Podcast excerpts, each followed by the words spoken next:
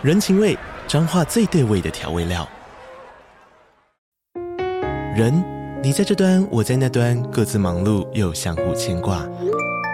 情，街角的吵杂声传递温暖与思念。味，是从每一个转角飘出的乡愁。这里是彰化县政府 Pocket 节目《彰化早咖》，我是主持人内克。从彰化大小事各具特色到旅游攻略，透过轻松有趣的访谈，带着大家走进最在地的早咖。准备好了吗？彰化的故事，我们说给你听。以上为彰化县政府广告。你现在收听的节目是《历史下酒菜》。今天的主题是努尔贾汗、太阳女王、草原的主人三部曲。Hello，欢迎来到历史下酒菜，我是 Wendy。今天是我们的第一百一十七集节目。首先，我想先花点时间谈一下我自己的事，因为最近家里有些状况，所以目前节目的更新可能不会这么稳定。虽然之前也没多稳定，就是了。总之，先跟大家说声抱歉，还请大家多多包涵。那今天要继续讲蒙兀尔帝国的故事。在这个系列的上一集，我们讲到蒙兀尔帝国的第三任皇帝阿克巴，还有他的印度教妻子琥珀公主玛丽亚姆·萨曼尼。在阿克巴担任皇帝、努力工作的这段时间，蒙古尔帝国的领土快速扩张，看这就是皇帝努力工作的成果。好，我们今天的主题是努尔贾汉、太阳女王、草原的主人三部曲。来看看在阿克巴之后的蒙古尔帝国又会有怎么样的发展？那我们就马上开始今天的节目喽。今天的故事我打算从一场叛乱行动谈起，这样看起来戏剧性一点。好，我们就从这场叛乱开始今天的故事。西元一六零六年，今天的故事主角莫荷如尼莎，大家先把这个名字记下来。莫荷如尼莎正在听丈夫发牢骚。这个时候，距离皇帝阿克巴过世还不满一年。嗯，如果你忘记阿克巴是谁，就是第一百一十四集琥珀公主那一集的皇帝，也就是玛丽亚姆·萨曼尼的老公。还是想不起来的话，只能罚你回去重新复习一次了。在阿克巴去世还不满一年的这个时候，蒙兀尔宫廷爆发了一场叛乱。莫荷如尼莎那个在孟加拉担任税务官的丈夫，此刻正在他面前抱怨个不停。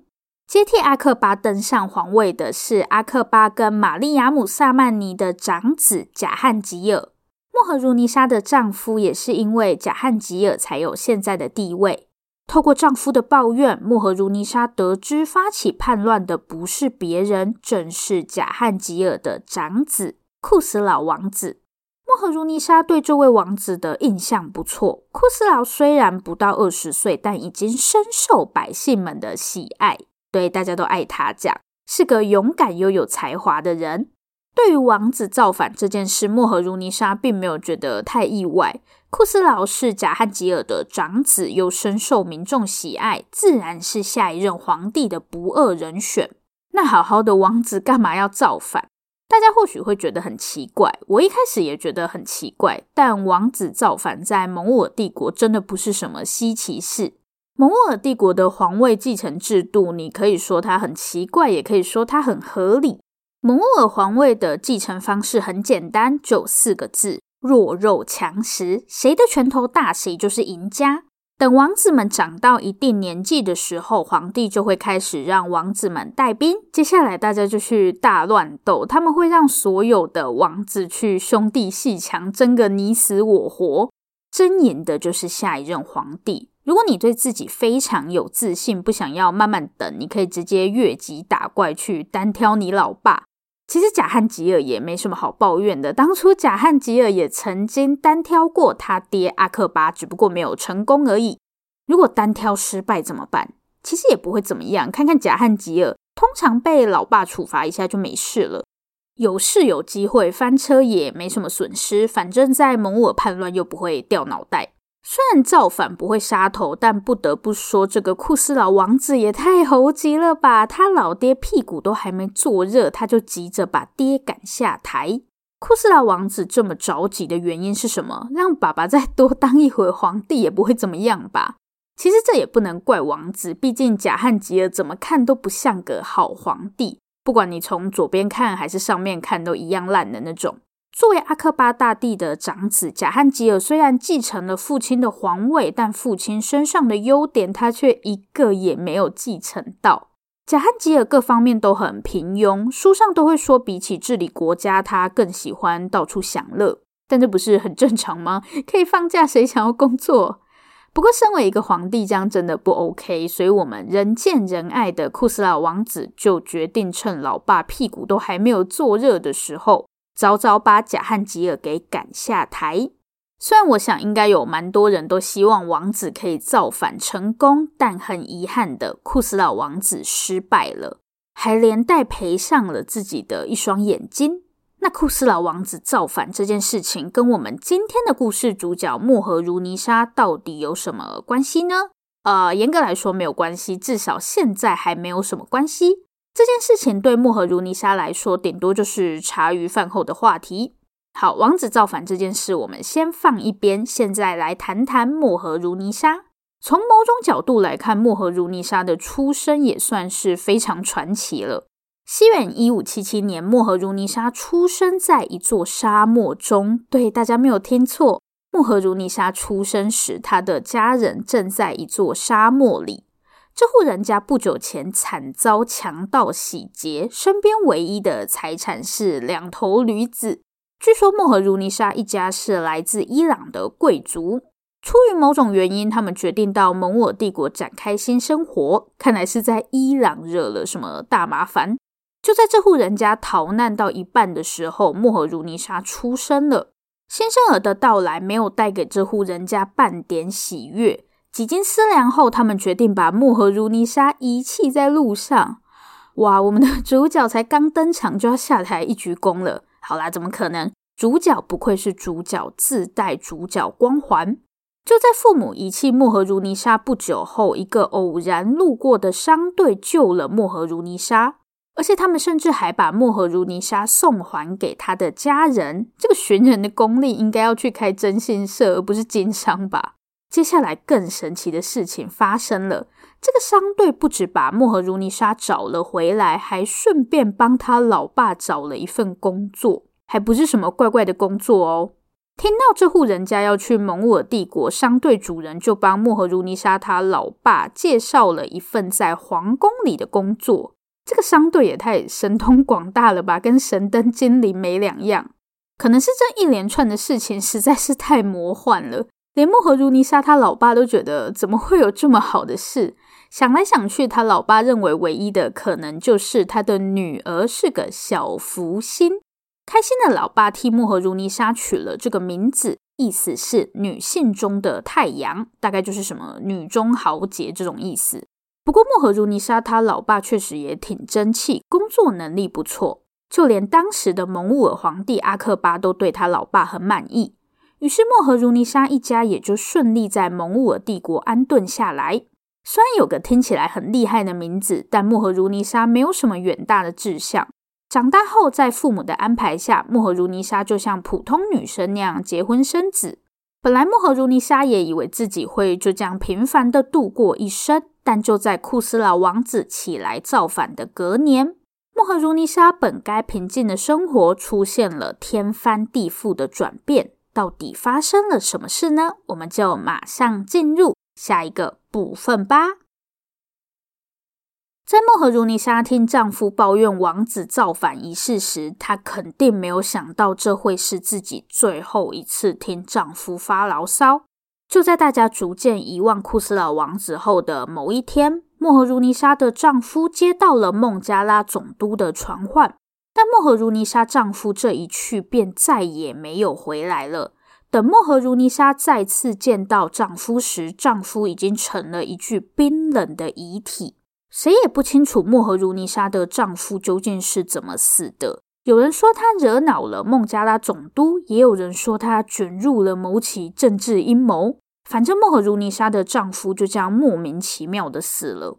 莫荷如尼莎想着丈夫的死因不单纯，害怕的她带着女儿连夜逃离了孟加拉。可是孤儿寡母的莫荷如尼莎还能到哪里去呢？左思右想，莫荷如尼莎决定到阿格拉去，也就是蒙兀尔帝国的首都皇宫的所在地。虽然资料没有写莫荷如尼莎是怎么从孟加拉到阿格拉的，但这么远的距离，想必她一路上肯定也吃了不少苦。抵达阿格拉后，莫荷如尼莎直奔皇宫，靠着父亲与丈夫过去的人脉，莫荷如尼莎获得了一份担任太后侍女的工作。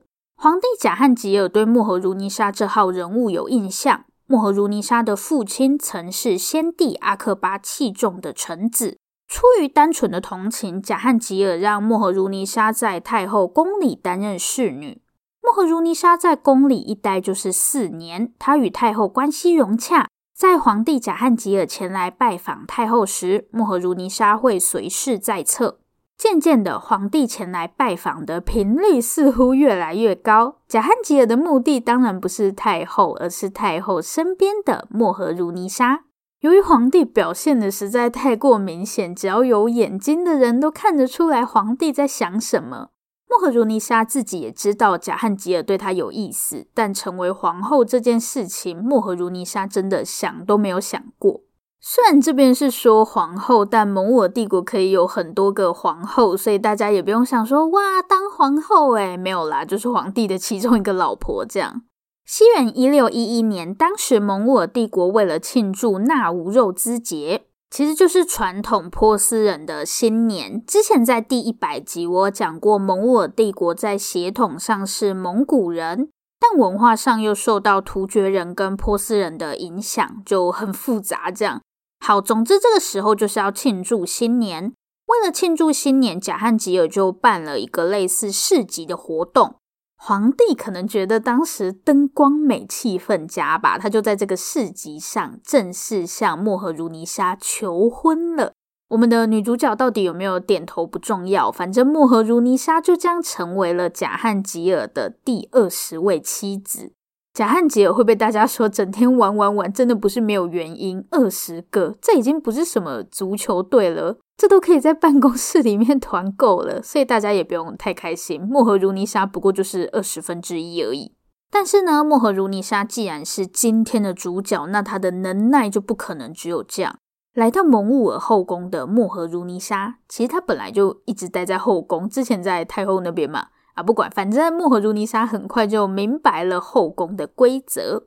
后宫的规则只有一条，那就是假汉吉尔，皇帝就是后宫的规则。尤其是莫荷如尼莎这种没有什么显赫家世的女人，就更是如此。在与贾汉吉尔相处的过程中，莫荷如尼莎渐渐发现自己的丈夫是个只想玩乐而不愿工作的懒鬼，这不是大家都知道的事吗？所以莫荷如尼莎讨皇帝开心的方法，就是帮他搞定烦人的工作。这招果然挺有效的，靠着上面这招，莫荷如尼莎成功在二十个妻子中脱颖而出，成为贾汉吉尔最宠爱的那一个。如果有人可以帮我工作，让我整天吃喝玩乐，我也会很爱他，好吗？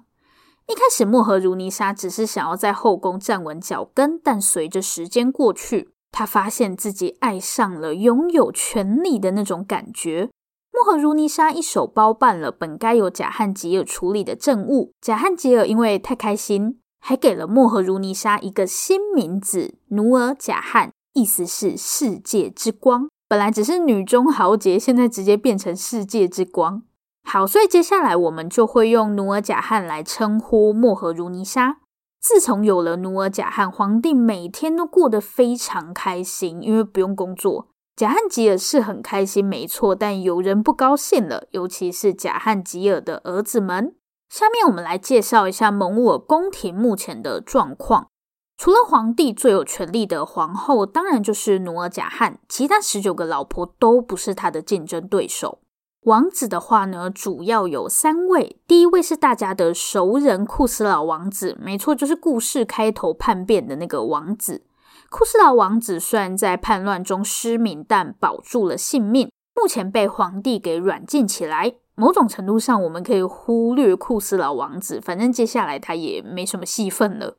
大家要特别注意的是，第二位王子赫拉姆。赫拉姆王子是贾汉吉尔的第三个儿子，在库斯劳王子叛变失败后，赫拉姆王子成了最有力的皇位继承人。但偏偏赫拉姆王子也是所有王子中跟努尔贾汉关系最不好的一个。其实严格来说，努尔贾汉跟赫拉姆王子还是姻亲关系。努尔贾汉的侄女阿朱曼德就是嫁给了赫拉姆王子。但努尔贾汉跟赫拉姆王子的关系还是很差，对，没有因为侄女获得改善。最后是贾汉吉尔的小儿子沙赫里亚尔王子，他也是努尔贾汉的女婿。努尔贾汉跟前夫的女儿就是嫁给了沙赫里亚尔王子。其实努尔贾汉原本是想把女儿嫁给库斯老王子，但被人家拒绝，才只好把目标改成年纪比较小的沙赫里亚尔王子。所以，我们现在一共有三位王子：失明的库斯老王子，关系不好的赫拉姆王子，还有关系不错的沙赫里亚尔王子。真的是很随便的解说。好，反正就是这三个人。那努尔贾汉跟王子们的关系到底会出现什么样的变化？我们的故事主角可以继续称霸蒙兀尔宫廷吗？大家就跟着我一起往下看吧。在三位王子中，赫拉姆王子对努尔贾汉是最有意见的。赫拉姆王子认为他老爸，也就是皇帝贾汉吉尔，完全被努尔贾汉吃死死。其实也不能怪贾汉吉尔这么信任努尔贾汉。努尔贾汉愿意代替自己工作，让皇帝可以整天喝酒吸鸦片，而且他也没有要谋害贾汉吉尔的意思，干嘛不能信任他？因为努尔贾汉没有儿子的关系，他其实很努力在跟这些王子们搞好关系，但赫拉姆王子跟努尔贾汉始终就是处不好。到了西元一六二二年，努尔贾汉与赫拉姆王子的矛盾终于彻底引爆。西元一六二零年以后，贾汉吉尔的身体开始出现一些状况，他也就越来越少过问政事。虽然贾汉吉尔本来也没在工作就是了。在努尔贾汉的主导下，蒙兀尔帝国开始跟鄂图曼帝国结盟，共同对付伊朗的萨法维王朝。西元一六二二年，努尔贾汉要求赫拉姆王子外出带兵打仗。其实努尔贾汉真的没有要干嘛，但赫拉姆王子认为皇后此举是打算支开自己，借机对皇帝图谋不轨。就真的没有，不知道是不是被害妄想症的赫拉姆王子，在半路上越想越不对劲。最后直接带着军队杀回皇宫，对，他叛变了，但大家也不用太意外啦，在蒙兀尔王子叛变就跟吃饭一样简单。赫拉姆王子的军队没有坚持太久，很快就被努尔贾汗率领的军队镇压。政变失败让赫拉姆王子不得不将两个年幼的儿子送往努尔贾汗身边，其实就是人质的概念啦。努尔贾汉不止成功帮贾汉吉尔守住皇位。西元一六二六年，当时贾汉吉尔正准备到克什米尔去，不知道干嘛，可能打算去买羊毛围巾吧。走着走着，皇帝就在半路上被叛军抓走了。蒙兀尔帝国也太烂惨了吧！第一次看到皇帝在马路上被人家掳走，那现在怎么办？是说贾汉吉尔那几个王子平常意见很多，但这种时候又跑到不见蛋。最后还是努尔贾汉带兵去救皇帝。虽然努尔贾汉非常帅气的骑着他的大象坐骑要去拯救皇帝，但努尔贾汉没有成功，他跟皇帝一起被叛军扔进了大牢。等一下，蒙兀尔是不是应该检讨一下自己的军队？他们也太弱了吧？不过呢，靠着主角努尔贾汉的聪明才智，皇帝一行人还是成功越狱，并且顺利剿灭叛军。虽然贾汉吉尔逃过一劫，但这一折腾，皇帝的身体又变得更差了。在克什米尔惊魂记不久后，贾汉吉尔就去当小天使了。皇帝的死无疑会在皇宫掀起一场腥风血雨。西元一六二七年，这个时候有力的皇位继承人只剩下赫拉姆王子跟沙赫里亚尔王子。万人迷库斯老王子在叛乱失败后就一直被软禁起来，由赫拉姆王子负责监视他。西元一六二二年，赫拉姆王子在决定起兵造反的同时，就偷偷先把库斯老王子处决了。所以现在就剩下赫拉姆王子跟沙赫里亚尔王子。但沙赫里亚尔这个人没有什么主见，基本上是努尔贾汉叫他干嘛就干嘛。西元一六二七年，贾汉吉尔一死，努尔贾汉就马上让沙赫里亚尔王子登上皇位。而且为了堵住大家的嘴，努尔贾汗还花了大把钞票贿赂贵族们。事情似乎进行的很顺利，反正沙赫里亚尔是个没主见的家伙，就算贾汉吉尔死了，努尔贾汗还是可以继续控制蒙兀尔宫廷。那那赫拉姆王子呢？不要忘了，赫拉姆的两个儿子还在努尔贾汗手上。就在努尔贾汗以为可以高枕无忧的时候，一个程咬金杀了出来。这个人叫做阿布哈桑。我知道大家现在一定在想，这个阿布哈桑是何许人也？其实人家前面有出现过。我们来倒带一下，倒回努尔贾汗还被叫做莫荷如尼沙的那个时候。好啦，其实我们可以直接回到努尔贾汗刚出生的时候。是说这也倒太多了吧？好，大家还记得努尔贾汗出生时的场景吗？在一座沙漠，然后他们家被抢劫，穷得要死，甚至不得不把刚出生的女儿抛弃。阿布哈桑就出现在这个场景中。大家猜到阿布哈桑是谁了吗？答案就是努尔贾汗的哥哥。那阿布哈桑想干嘛？其实阿布哈桑除了是努尔贾汗的哥哥，也是赫拉姆王子的岳父。阿布哈桑的女儿就是阿朱曼德。比起妹妹努尔贾汗，阿布哈桑显然更支持女婿赫拉姆。一天夜里，阿布哈桑绑架了努尔贾汗，并救出赫拉姆的儿子们。这个岳父也太 carry 了吧？去哪里找这么好的岳父？所以我们的主角现在被绑架了。等努尔贾汗被释放的时候，沙赫里亚尔已经死了。这段时间发生了什么？在努尔贾汗被绑架后，赫拉姆王子联合岳父一起起兵造反。没有努尔贾汗的沙赫里亚尔王子根本什么事都做不了，只能连夜逃出皇宫。赫拉姆王子也就顺利成为新一任的蒙兀尔皇帝。这个赫拉姆王子其实就是新建泰姬玛哈林的沙贾汗皇帝。泰姬玛哈林里面葬着的就是阿布哈桑的女儿。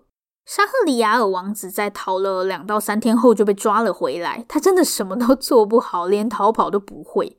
虽然在蒙兀尔帝国造反是小事，一般是不会掉脑袋的，但沙贾汗就是赫拉姆王子，显然知道斩草一定要除根才能永绝后患。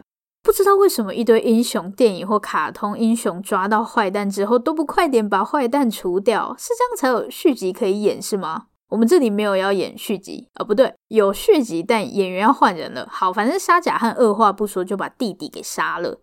事已至此，就算努尔贾汗出来也没用了，因为现在也只有赫拉姆王子 （A.K.A. 沙贾汗）可以继承皇位了。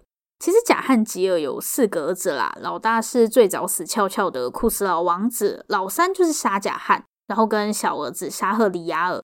那第二个儿子去哪里了？第二个儿子完全继承了老爸的意志，只想玩乐，绝不工作。结果就是二王子年纪轻轻就因为酒精中毒过世，比老爸贾汉吉尔还要早上天堂。努尔贾汗的晚年生活很平静，也许因为怎么说，努尔贾汗都还是自己的姻亲。沙贾汗并没有处死努尔贾汗，尽管受到密切的监视，但努尔贾汗还是在皇宫里一路活到将近七十岁，度过了还算不错的晚年生活。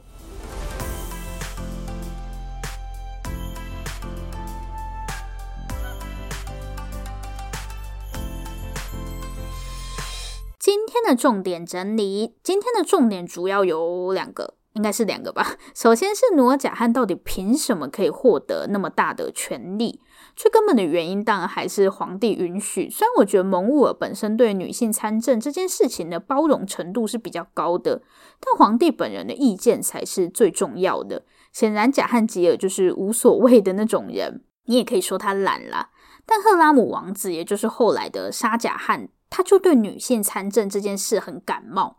虽然努尔贾汗非常努力的想要得到王子的信任，但沙贾汗就是看努尔贾汗不顺眼，那个不爽的程度真的是远远超过其他王子。所以我想他并没有那么认同女性参政这件事。其实从沙贾汗对待配偶的态度也可以看得出来。沙贾汗超宠穆兹塔玛哈，还为他建了举世无双的泰姬玛哈陵。但穆塔之马哈在政治上的影响力一直很有限。虽然史书都说是因为穆兹塔玛哈对政治没有兴趣，不过按照沙贾汗的个性，我觉得他不会允许自己的皇后干政。当然，努尔贾汉很精明能干，没有错。但如果没有贾汉吉尔给的舞台，努尔贾汉再聪明，也不可能有那么大的权力。然后，今天的第二个重点是蒙兀尔帝国的皇位继承制度。翻开蒙兀尔帝国的历史，叛乱真的就跟吃饭一样简单，因为他们继承皇位的方式就是用抢的，兄弟们互抢，甚至儿子抢爸爸的也 OK。所以就一直叛乱，一直叛乱。下一集也还是会一直有人造反，大家可以期待一下。这里是历史下酒菜，我是 Wendy。如果喜欢我们的节目，欢迎订阅我们。最后最后，如果你收听完本集节目，有任何的想法，希望与我们交流，或是有任何的建议、心得，都可以留下你的评论。不要害羞，大方的留下评论。如果你真的真的很害羞，那就订阅我们吧。这里是历史下酒菜，我们下次见。拜拜。